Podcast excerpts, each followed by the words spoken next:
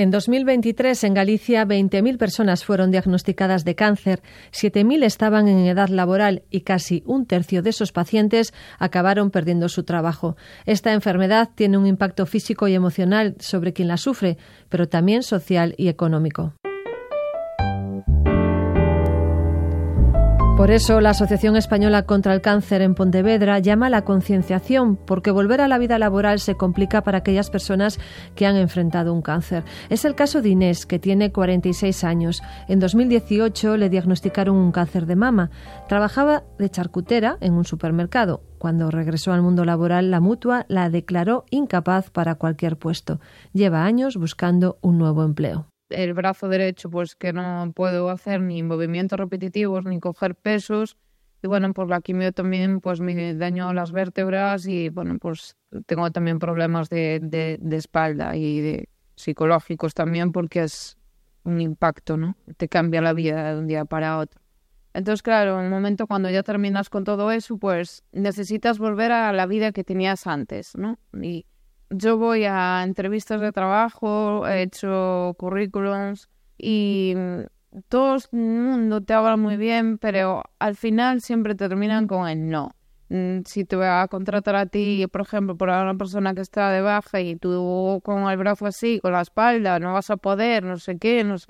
Entonces te hace sentir inútil, sinceramente económicamente a mí me impactó muchísimo, o sea, de tener un sueldo más o menos digno, pues mm, me quedó una pensión pues muy pequeña, entonces te cuestas mucho salir adelante. Em, me gustaría que por lo menos me diese una oportunidad. Hoy sí quiero, y sí tengo ganas, y sí tuve cáncer, pero sí puedo seguir en el mundo laboral, quiero reincorporarme al mundo laboral.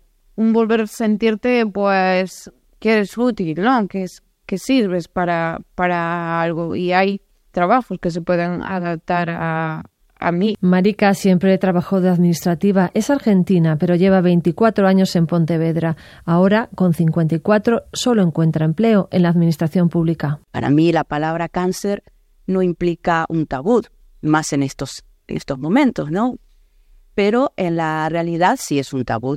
Decir he padecido cáncer o estoy en proceso de tratamiento de cáncer, es como que todo lo bonito que se ofrece en la propuesta laboral se cerró.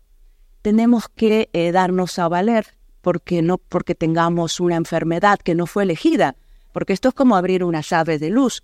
Hoy me toca a mí, mañana al otro y al que me está entrevistando. Tenemos que defender nuestros derechos como pacientes de cáncer y tratar de que se nos respete eh, la ley de igualdad. No queremos ir a dar lástima, porque no tenemos que ir a dar lástima de nada, porque somos personas que válidas como cualquier otro, que tenemos un problema, sí, pero que bueno, pues que nos ayuden a entrar en la sociedad y no que nos aparten. Y quiero recalcar que trabajando en la función privada no me dieron opciones a trabajar y en cambio en la administración sí. Y por ejemplo, si tengo que desempeñar un trabajo, porque de hecho estoy en listas, la médica me pone unas limitaciones y no hace falta que yo vaya a decir esto no puedo hacer. Eh, las empresas reciben ayudas por mujeres mayores de tanta edad, por discapacidad y todo, ¿no? Entonces, si reciben ayudas, eh, ¿qué les importamos para recibir ellos esas ayudas?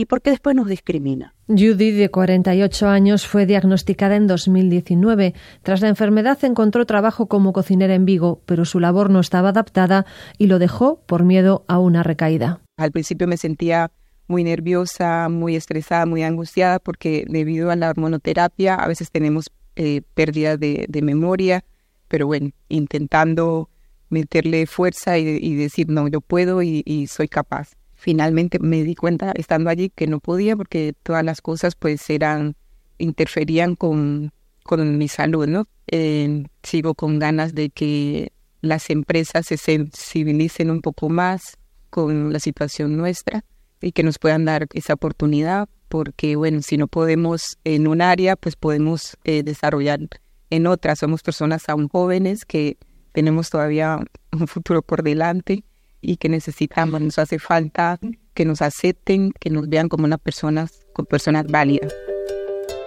Desde Pontevedra, Abel Gañete y Marcela Martín Saracho, Radio 5, Todo Noticias.